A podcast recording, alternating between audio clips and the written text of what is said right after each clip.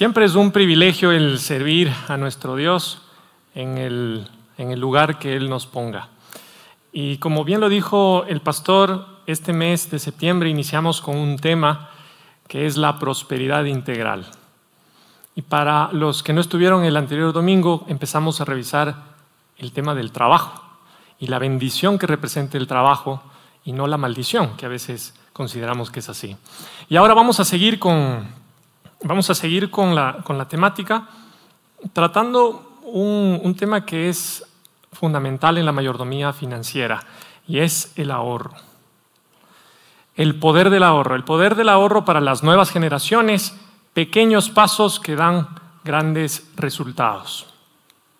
Y aquí cuando pensaba en este tema, y les invito a que pensemos, ¿qué se les viene a la mente cuando pensamos en la palabra ahorro?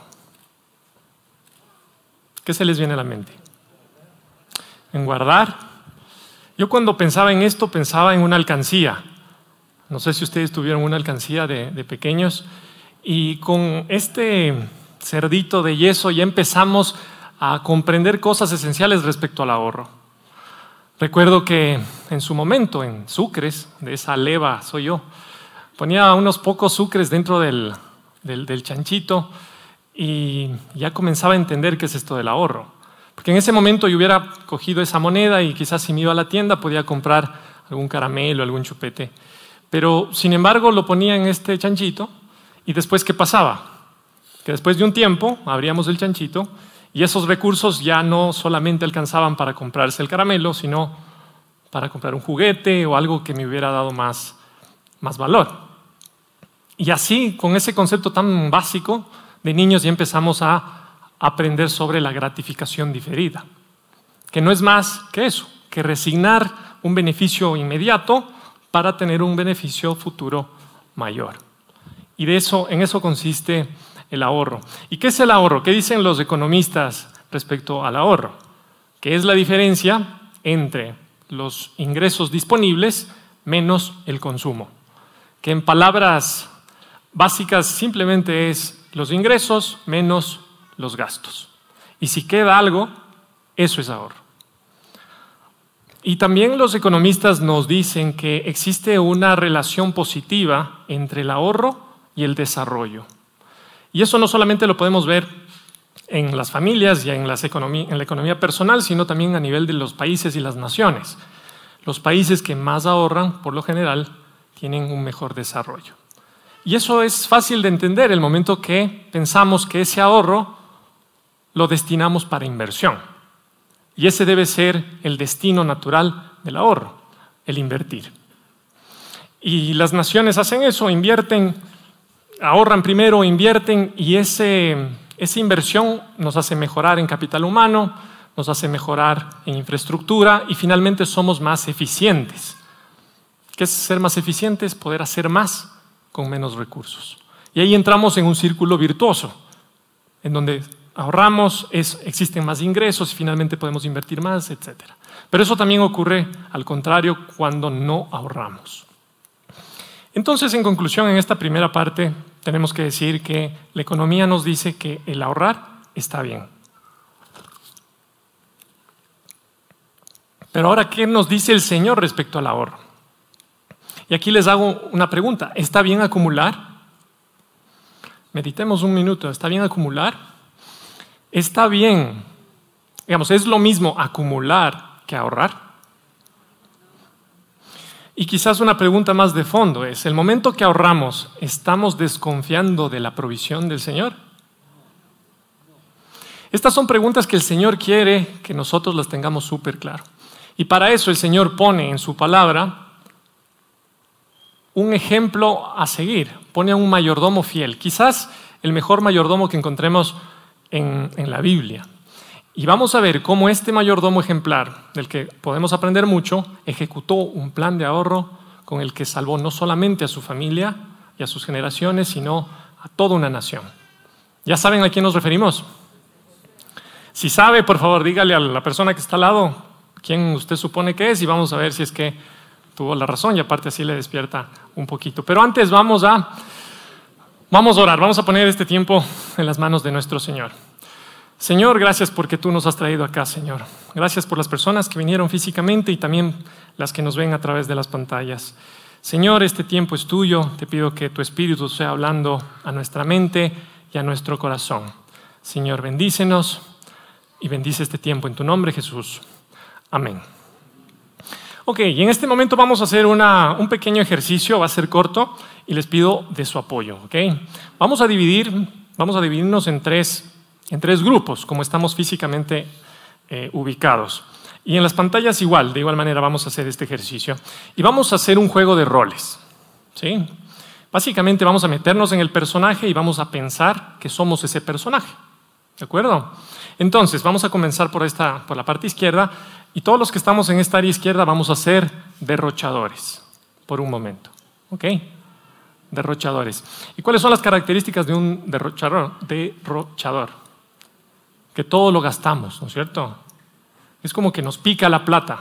Es como que tenemos algo y ya lo tenemos que, tenemos que gastar. Y también a veces vamos y cuando necesitamos algo vamos y ni siquiera preguntamos el precio. Simplemente vamos y lo compramos. Y no porque nos sobre, sino porque a veces somos demasiado impulsivos al comprar. ¿De acuerdo? Si se meten en el papel, ¿estamos bien? Ok, ahora me voy a este lado y a los que están a mi derecha vamos a jugar igual a este juego de roles y ustedes en este momento van a ser los acumuladores. ¿Ok? Los acumuladores. ¿Cuáles son las características de un acumulador? Quizás en inicio puede parecer que ahorran, pero quizás ahorran demasiado. Y a veces se ve que no tiene un propósito ese, ese ahorro. Es como que están ahí. Y a veces sufre la persona y sufren los cercanos por algo que no está claramente definido de cómo se va posteriormente a definir. No existe un propósito. Y a veces ese propósito final que se persigue va a tener como beneficiario únicamente la persona, el, el acumulador. ¿Ya? Entonces nosotros somos los acumuladores. Y acá, en la mitad, vamos a ser los ahorradores.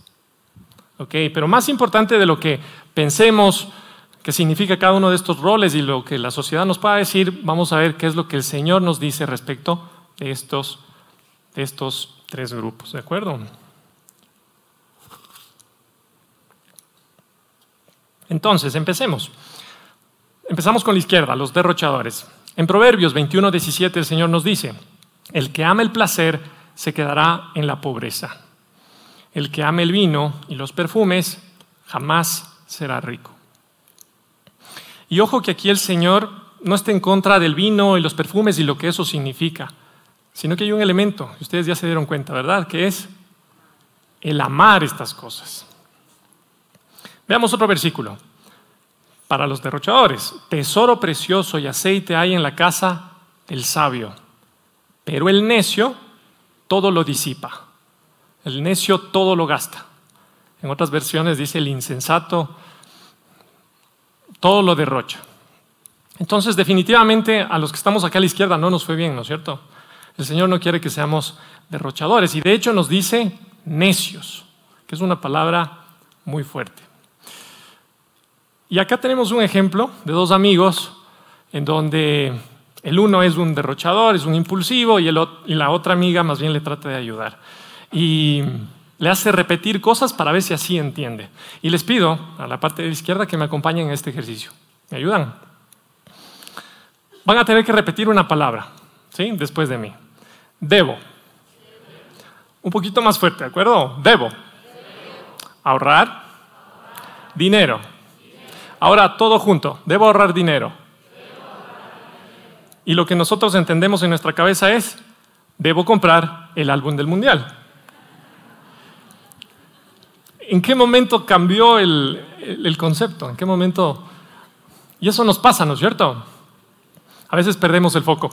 Y no está mal el comprar el álbum del mundial, de hecho yo lo pienso hacer.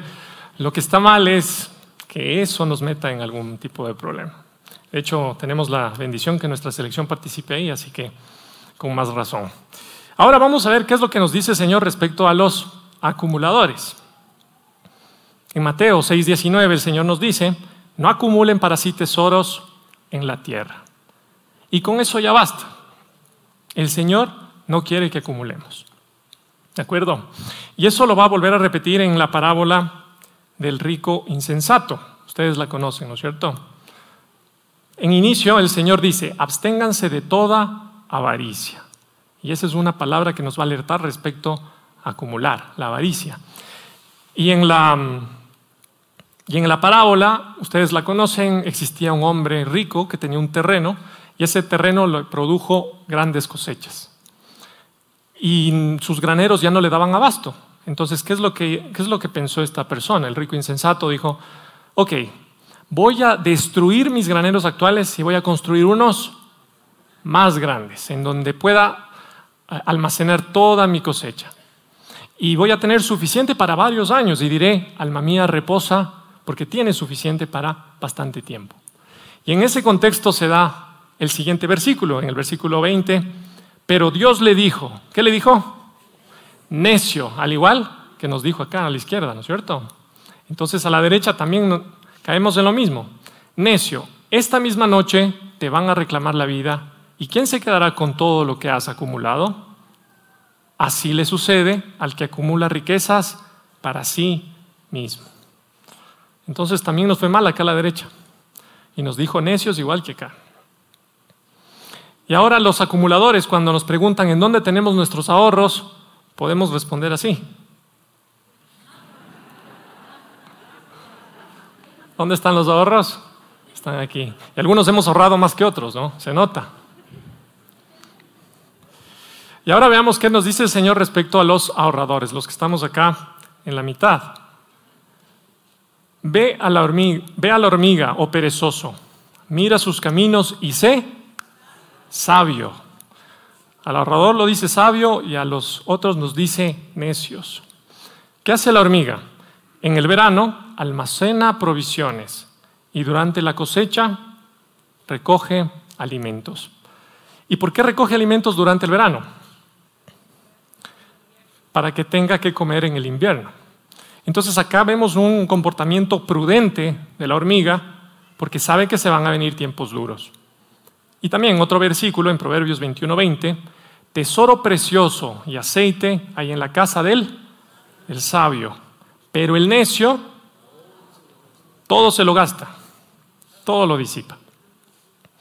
Y en este punto debemos reflexionar en qué, es lo que nos está diciendo Dios. El Señor dice, no acumulen para sí tesoros. Y en el acumular y en el para sí hay dos elementos claves que el Señor nos advierte. El primero, la codicia el querer más, siempre más, nada es suficiente. El no tener contentamiento con lo que, con lo que tenemos. Y eso no es mediocridad ni es considerado como conformismo. Es estar contento con la provisión de Dios. Y también hay otro elemento, el acumular para mí. Y ahí en cambio vemos la avaricia, que solo queremos para nosotros. Y el Señor nos, nos dice que tengamos cuidado en esto. y cuando tratamos temas financieros debemos saber y tener cuidado en dónde está nuestra base, cuál es nuestro fundamento. Porque hay veces que prestamos atención a estos temas por el hecho de tener más, de convertirnos en millonarios en algún momento o cosas parecidas. Y el Señor ya nos advierte que tengamos cuidado. En Mateo 6:21 dice, porque donde esté tu tesoro, ahí estará tu corazón. Y en 1 Timoteo 6:10 nos dice, porque el amor al dinero es la raíz de toda clase de males. Entonces, si lo hacemos por el dinero, el Señor dice, ten cuidado, te va a ir mal. Y que el Señor nos esté guiando respecto a cuándo estamos ahorrando, porque somos prudentes como la hormiga, y cuándo cruzamos esta línea divisoria y ya nos pasamos a acumular con un corazón de codicia y avaricia. Y quizás quitando, quitándole el puesto que tiene el Señor y que debe tener el Señor en nuestras vidas y en nuestros corazones. Porque cuando comenzamos a acumular algo cambia. Y comenzamos a poner la confianza en nuestra cuenta de ahorros, en nuestras inversiones, en el flujo de efectivo que ellas generan. Y perdemos de vista al que provisiona. Y nos enfocamos en la provisión. Y eso el Señor no quiere y nos dice que tengamos cuidado porque no podemos amar a dos dioses, porque al uno lo amaremos y al otro, y al otro no. Y con este contexto entramos, bueno, pero antes, ¿quién dice amén a esta primera parte? Que seamos ahorradores y no acumuladores. Amén.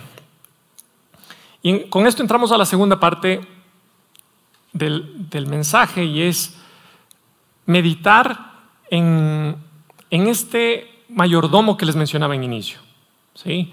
Un mayordomo que es ejemplar, que tiene muchas características positivas y que le tocó enfrentar una situación muy dura, una crisis súper compleja y con el acompañamiento de Dios salió, salió adelante. ¿Y quién es esta persona? A ver, dígale a la persona al lado quién, quién fue. ¿Quién, ¿Quién sabe? Era José, ¿no es cierto? José de Egipto, José el soñador. Y vamos a, hacer, vamos a analizar la, la historia de José y vamos a tratar de hacer un ejercicio práctico para que nosotros podamos aplicar esa experiencia de José en nuestras vidas, en nuestras finanzas, en nuestra mayordomía financiera. Y vamos a responder cinco preguntas. Y esas preguntas les pido que ustedes se las tomen personalmente y traten de dar respuesta a estas cinco preguntas. Y la primera es, ¿debería ahorrar? ¿Necesito ahorrar? Y sin embargo, ¿por qué no lo hacemos?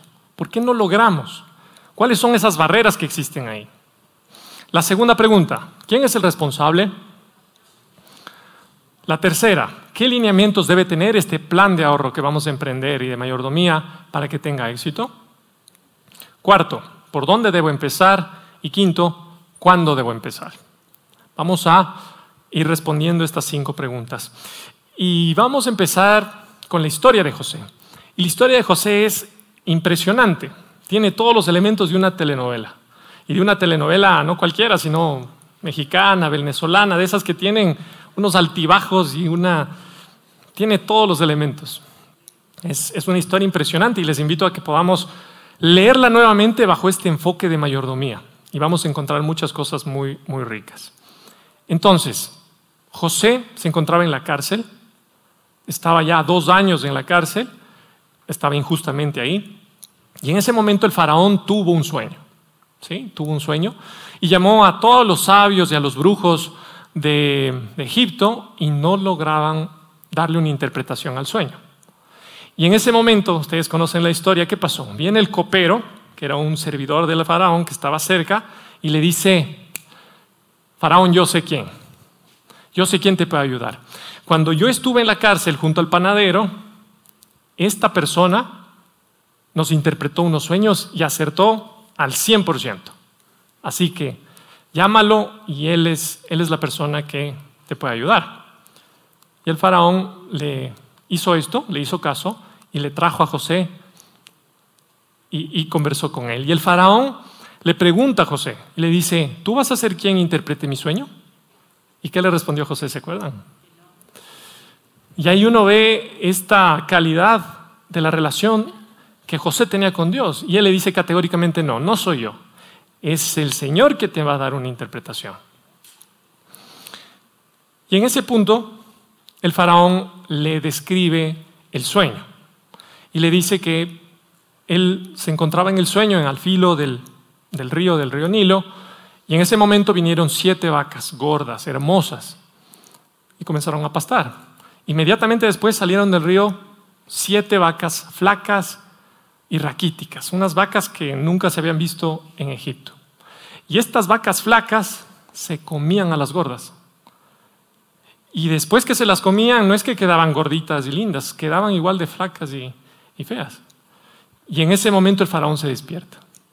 Entonces José escuchó la historia y José le da la interpretación del sueño y le dice, eh, faraón, tu sueño significa lo siguiente, las siete vacas gordas significan siete años de abundancia que, Egipto va a vivir, seguidas de siete años de vacas flacas, de, de hambre y de necesidad y de sequía, en donde no va a haber alimento. Y Egipto va a sentir el hambre. Y en este momento vamos a tratar la primera pregunta y es, ¿debería ahorrar?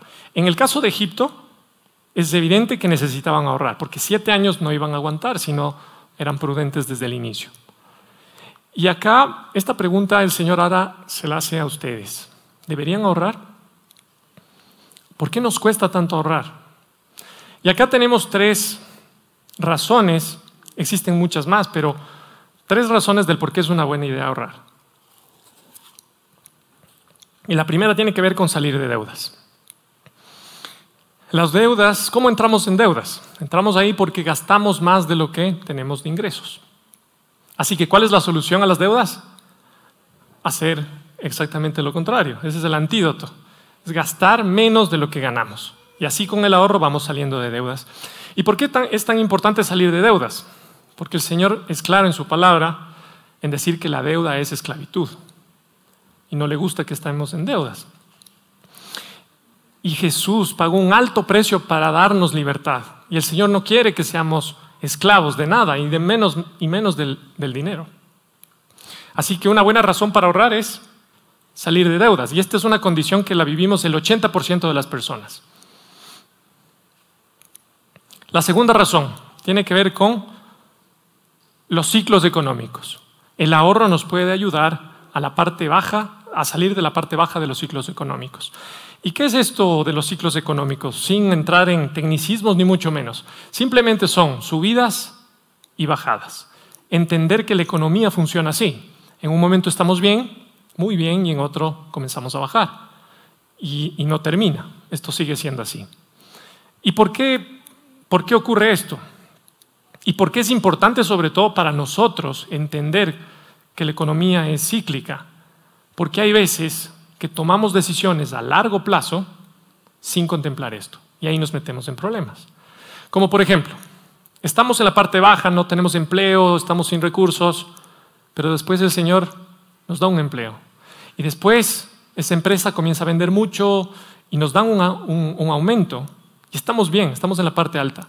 Y en ese momento adquirimos una deuda, por ejemplo, en donde nuestra cuota es, es alta pero la podemos pagar, pero es alta.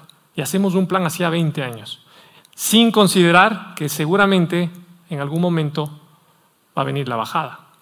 Entonces debemos, al momento de tomar decisiones como buenos mayordomos, debemos tomar en cuenta que existen ciclos económicos.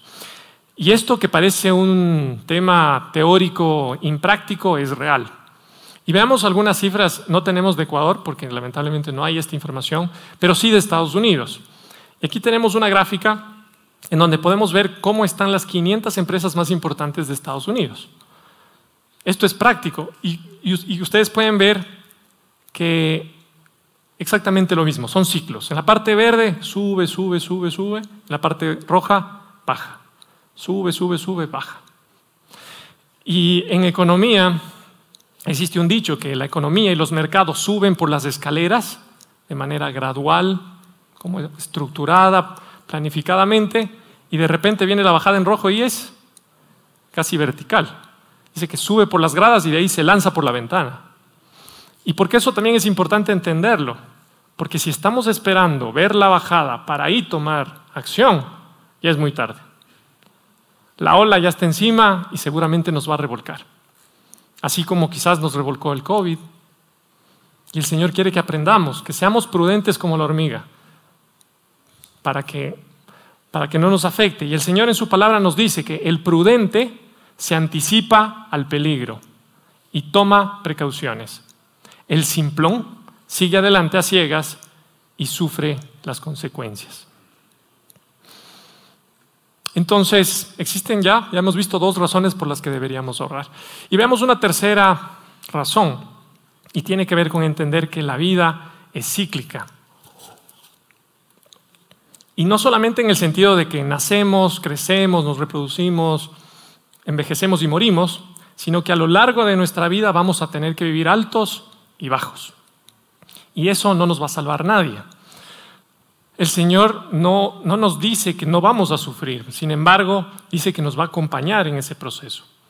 Y José, el personaje que estamos estudiando, es un ejemplo de estos altos y bajos. Ustedes recuerdan José fue el onceavo hijo de, Jacob, que lo tuvo que lo tuvo con su esposa amada, con Raquel, con quien, por la que tuvo que trabajar 14 años, no solamente 7, sino 14. Él era José y él era el hijo predilecto de Jacob. A él, ustedes conocen la historia, le confeccionaron una túnica especial y eso también hizo que los hermanos le, odiaran y le tengan celos. Entonces él estuvo en la parte alta a los 17 años. ¿Y qué pasó ahí? Cayó y cayó profundo, porque los hermanos lo querían matar. Y pasó en una fosa tres días porque lo iban a matar. Finalmente lo terminaron vendiendo y fue esclavo. De la casa pasó a esclavitud. Terminó en la casa de Potifar, un alto funcionario egipcio, y, y con el tiempo terminó siendo el mayordomo de esa casa igualmente una condición elevada, digamos que estuvo otra vez arriba. ¿Y después qué le pasó? Terminó en la cárcel por, digamos, por culpa de la esposa de Potifar que lo calumnió. Y estuvo dos años ahí. Y después el Señor no lo dejó ahí, lo levantó y ya vamos a ver más adelante qué, qué ocurre. Pero José es un ejemplo de que la vida tiene altos y bajos. Y no fue garantía el hecho de que haya sido un mayordomo excelente y un hombre de Dios vamos a tener altos y bajos. Y lo mismo le pasó a Job y lo mismo le pasó a Pablo. Cuando Pablo nos dice, he aprendido a vivir en la abundancia, pero también en la escasez. Entonces nos va a pasar. Y por eso debemos de responder nuevamente, ¿deberíamos ahorrar? ¿Deberíamos ser cautos? Y definitivamente sí, ¿verdad? Ok, ahora vamos a responder la segunda pregunta y es, ¿quién es responsable? Porque hay veces que pensamos que no nos toca a nosotros, que alguien más tiene que resolver ese problema. Y leamos la historia de José en Génesis 41, 33. Por todo esto, el faraón debería buscar un hombre competente y sabio. Nuevamente se repite la palabra, sabio, para que se haga cargo de la tierra de Egipto. José, le está hablando al faraón y le dice, tienes que conseguir a alguien, tienes que delegar esto porque si no, el problema se, viene, se viene complejo. Me adelanto unos versículos al versículo 38 y dice, el faraón le dice a sus súbditos, ¿podremos encontrar una persona así en quien repose el Espíritu de Dios? Luego le dijo a José, puesto que Dios te ha revelado todo esto, no hay nadie más competente y sabio que tú. Y nuevamente tenemos esa palabra, sabio. ¿No es cierto? Tenemos que ser sabios. Y aquí un detalle que no quisiera dejarlo por alto y es que el faraón y en Egipto, siendo ellos eran politeístas, creían en muchos dioses. Sin embargo, aquí el faraón se refiere a Dios en singular. Dice, y dice, quien repose el Espíritu de Dios. Dice, puesto que Dios. Está hablando de un Dios. Está hablando de Jehová. El faraón puso su confianza en Jehová en José y en Dios y finalmente su plan fructificó. Entonces, ¿quién es el responsable? Más fácil, ¿quién es el dueño de todo en inicio? Es Dios, ¿verdad? Y Dios nos ha dado, nos ha hecho mayordomos de lo que nos ha dado. ¿Y quiénes somos responsables de, eso, de, ese, de esa provisión? Nosotros mismos. Así que una vez que entendemos que somos responsables, tenemos que tener un plan porque necesitamos ser buenos mayordomos. ¿Cuáles son esas características que debe tener este plan de ahorro o este plan de mayordomía? Vamos a ver cinco elementos. El primero, debemos definir un objetivo. En el caso de José y de Egipto era claro el, objetivo, era que todo el pueblo de Egipto no muera de hambre, ¿no es cierto? Entonces ahí está. Y tenían, ustedes saben que todo buen objetivo tiene una meta y un plazo, un tiempo. En el caso de José, existió un impuesto del 20% a todas las cosechas para las vacas flacas. ¿Y cuál era el tiempo? Lo iban a recaudar por siete años, por las vacas gordas. Ahora la pregunta es para ti. ¿Cuál es tu objetivo de tu mayordomía financiera? ¿Cuál es tu meta y cuál es el tiempo que, lo vas, a, que vas a definir? Y, evidentemente el objetivo debe estar en la gloria, en en la voluntad del Señor, pero también deben ser cosas prácticas. Quizás un buen objetivo sea salir de deudas, de la esclavitud de la deuda. Quizás dejar de pagar un arriendo para tener algo propio. ¿De acuerdo? Pongámonos un objetivo, pongámonos una meta. ¿Cuál es el porcentaje de tu sueldo que vas a ahorrar? ¿Y por cuánto tiempo lo vas a hacer? Hagamos como José, que eso estaba predefinido y claramente, claramente definido. Ahora, el segundo lineamiento importante para el plan es que el ahorro debemos tener claro que es intencional. Hay veces que, ¿qué es lo que hacemos? Nos vamos al fin del mes, ¿no es cierto? Llegamos al fin de mes y decimos, ok, vamos a ver si es que sobró algo. Revisamos, no, no sobró nada. Entonces este mes no ahorramos. Y ese no es el sentido. El ahorro debe ser intencional. debemos plantearnos el objetivo y cumplirlo. De hecho, debemos separarlo al ahorro. Y después del ahorro, después de que lo hemos separado, disponemos del resto. Debe ser una decisión. Y esa decisión se va a convertir en un hábito. Tercero, y en estos tres elementos vamos a ver lineamientos del Señor para que nuestros planes sean exitosos. El tercero es planificar consultando al dueño. Y ya lo vimos en la parábola del rico insensato, que él no consultó con Dios. ¿Cuáles son los verbos? Fíjense cómo, cómo él utiliza esos verbos. Él dice, ok, no tengo dónde almacenar todo este grano, ¿qué es lo que voy a hacer? Ah, ya sé, destruiré estos graneros y construiré otros y diré, alma mía. Él está hablando en sí, él no está consultando con nadie. Él se está haciendo dueño de todo. Y eso es lo que no le gustó al Señor. Él no está en contra, el Señor no está en contra de que planifiquemos y que de nuestros planes sean de abundancia. Dios es un Dios de abundancia. No hay nada malo en eso. El problema fue que no tomamos en cuenta, no se toma en cuenta a Dios. Cuarto, reconocer al Señor como soberano. En Santiago 4:13, Santiago nos habla de unas personas que estaban planificando su, su día y, y, decían, bueno, el día de mañana lo que vamos a hacer es esto. Y pone un ejemplo financiero. Y dice, vamos a hacer estos negocios y vamos a tener esta ganancia, sin considerar que Dios es el soberano.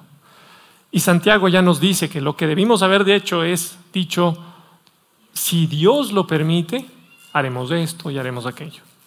Porque Santiago también nos dice que somos como la niebla, que ahora estamos, pero mañana quizás ya no estamos. Y no sé ustedes, pero a veces cuando escuchamos esta palabra decir, que lo diga, cuando lo dice alguien, podemos pensar que es que anticuado, ¿no? O qué religioso. Y la verdad es que no tiene nada de malo, porque si lo hacemos con la intencionalidad que habla Santiago, lo que realmente estamos haciendo es reconociendo que de Dios depende todo. Estamos siendo lo suficientemente humildes para decir, si Dios lo permite, vamos a hacer esto y aquello. Y hacerlo al revés y no considerarlo realmente es una actitud de arrogancia. Entonces, ese fue el cuarto punto para que nuestros planes tengan éxito, reconocer que el Señor es, soberano y finalmente poner a Dios primero. Y esto lo podemos ver en Ageo, en Ageo 1.6. ¿Qué nos dice Ageo 1.6? Ustedes siembran mucho, pero cosechan poco. Ustedes comen, pero no se sacian. Ustedes beben, pero no se les quita la sed. Y al jornalero, al trabajador que recibe su salario, se lo escapa como por saco roto. Yo les pregunto, ¿esto no describe muy bien a veces nuestra situación? Que, no tenemos suficiente y que siempre nos falta y que, a veces esperamos, como dice también en Ageo, una cosecha abundante. Esperamos 20 atados y sin embargo cosechamos solo 10. Y nos preguntamos, ¿por qué, Señor? ¿Por qué pasa esto? Y en Ageo podemos encontrar la solución o la respuesta. El pueblo de Dios, para dar un poco de contexto, se encontraba extranjero en, Babilonia por 70 años y se les permite regresar. Y el momento que regresan encuentran todo destruido. Comienzan a reconstruir y empiezan por sus casas. Y al templo del Señor lo dejaron olvidado. ¿Y qué pasó? El Señor hirió los cultivos, hirió la cosecha para que lo regresen a ver y sin embargo eso no ocurrió. Y ahí el profeta Geo habla a Zorobabel y le dice que reordenen sus prioridades, que pongan al Señor primero. Y eso es exactamente lo que hace Zorobabel. Y ponen la primera piedra del templo del Señor dándole esa prioridad. ¿Ustedes recuerdan qué día fue? Es una fecha que para nosotros como iglesia encuentro como ella es importante. Fue el día 24 del mes noveno, en donde se puso la primera piedra. ¿Y qué dijo el Señor? a partir de ese día yo te bendeciré. Y el Señor cumple sus promesas y eso lo hemos podido constatar como iglesia. ¿Cuántos dicen amén? Ok, hemos visto cuáles son los elementos que debe tener nuestro plan. Y ahora que tenemos el plan, ¿por dónde empiezo? ¿Qué es lo que debo hacer? Y lo que deberíamos hacer es dar pequeños pasos de fe para ver grandes resultados. Y aquí tenemos una imagen de dos escaleras, de dos personas. El uno que da pequeños pasos y el otro que está esperando algo para avanzar en grande, porque si no, no tiene sentido dar el paso. Y eso a veces nos pasa a nosotros, ¿no es cierto? Estamos esperando para ahorrar que se termine la deuda, que nos aumenten el sueldo. Y eso no viene, no viene, y por lo tanto estamos parados ahí. En cambio, la otra persona, ¿qué hace? Da pasos, así sea pequeños. Y esos pasos pequeños hacen una gran diferencia a largo plazo. ¿Qué nos dice el Señor en Proverbios 13:11? El dinero mal habido pronto se acaba. Quien ahorra poco a poco se enriquece. Y continuando por la, la, respuesta, ¿por dónde empiezo? Debemos ejecutar el plan. Debemos empezar a ejecutar el plan. Y José, en el versículo 49, dice que recogió trigo como arena del mar, mucho en extremo, hasta no poderse contar, porque no tenía número empezó a ejecutar el plan. Y aquí yo les pregunto, ¿José estaba acumulando o estaba ahorrando? Estaba ahorrando, ¿verdad? Pero ojo, dice que estaba que tenía mucho en extremo. A veces pensamos que la acumulación depende de la cantidad y no necesariamente es así. Podemos darnos cuenta que el ahorro con un propósito no es igual a acumulación. Y es entendible que José tuvo que haber eh, ahorrado mucho porque tenía que alimentar a todo un pueblo por siete años. Entonces era lógico, era prudente hacer eso. Y así podemos decir que la diferencia entre acumulación y ahorro no tiene que ver con la cantidad de recursos solamente, sino con el propósito de esos recursos acorde, alineados a la voluntad de Dios. Y esa voluntad de Dios a veces es difícil conocerla, pero hay veces que el Señor sí nos dice, no hagas esto, te vas a meter en problemas. Sabemos que va en contra de la palabra de Dios, por lo tanto el Señor nunca lo va a bendecir. Y eso lo encontramos en Éxodo. Ustedes recuerdan cuando el pueblo se encontraba en el, en el desierto y el Señor les dijo, yo les proveeré del pan, no se preocupen, ustedes recojan para el día y, no, guarden nada.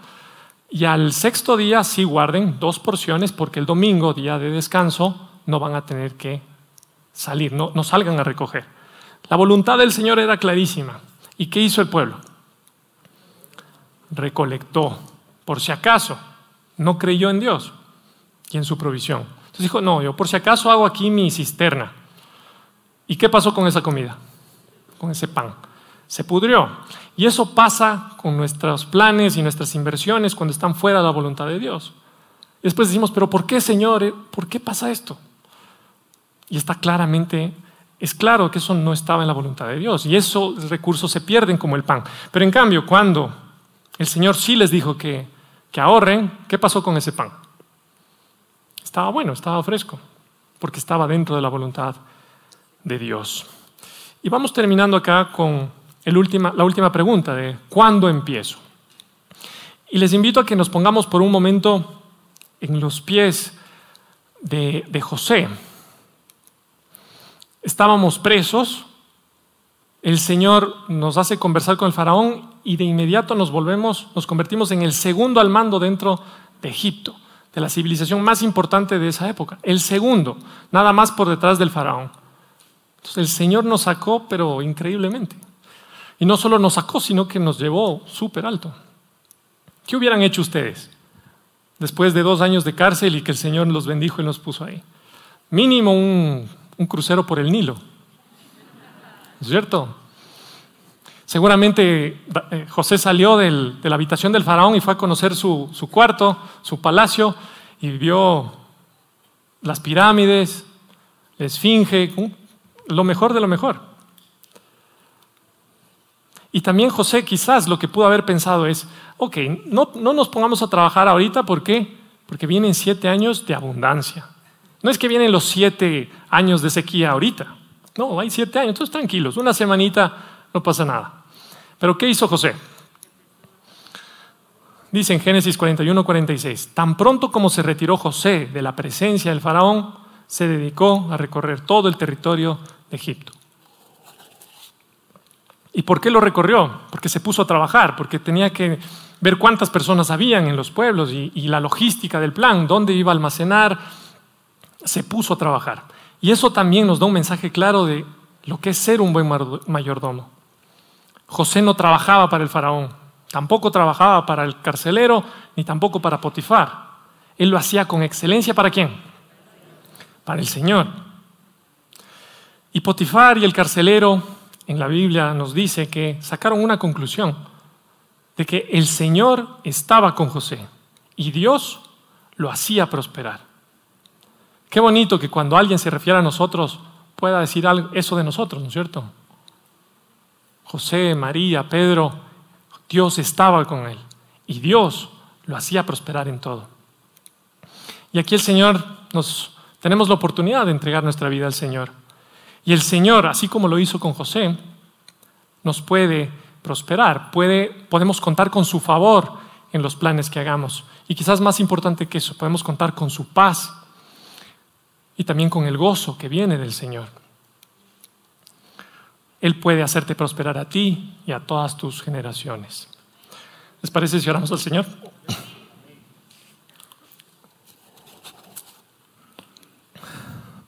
Señor, gracias por este día que nos das. Gracias, Señor, porque tú tienes planes importantes para nosotros, Señor. Señor, te pedimos perdón porque no hemos sido buenos mayordomos de lo que tú nos has dado, Señor. Señor, queremos, queremos ser obedientes en base a tu voluntad. Queremos seguir tu palabra y aplicarla, Señor. Queremos ser buenos mayordomos, así como fue José. Señor, que a pesar de las tribulaciones y las pruebas que tú le pusiste a José, él no, no pecó contra ti. Él nunca renegó ante ti. Y Señor, te pedimos que si estamos en tribulación, que podamos verlo como parte de tu plan perfecto, Señor. Y sabemos y tenemos la confianza que cuando hacemos las cosas como tú nos dices, bajo tu voluntad, cuando planificamos y nos esforzamos por ser buenos mayordomos en ti, Señor, tú, tú prosperas. Señor, que salgamos desafiados y que hoy salgamos de, tu presencia y nos pongamos a elaborar y a ejecutar un plan de mayordomía, Señor, en gratitud por lo bueno que ha sido con nosotros. Y, Señor, impacta no solo nuestras vidas, de nuestras familias, sino nuestras generaciones. En tu nombre, Jesús. Amén. Que el Señor nos bendiga. Si te gustó esta prédica, te invitamos a que te suscribas a nuestro podcast y nos sigas en YouTube, Facebook e Instagram como Encuentro con Bahía. Además, recuerda que cada semana tendremos una prédica nueva para ti.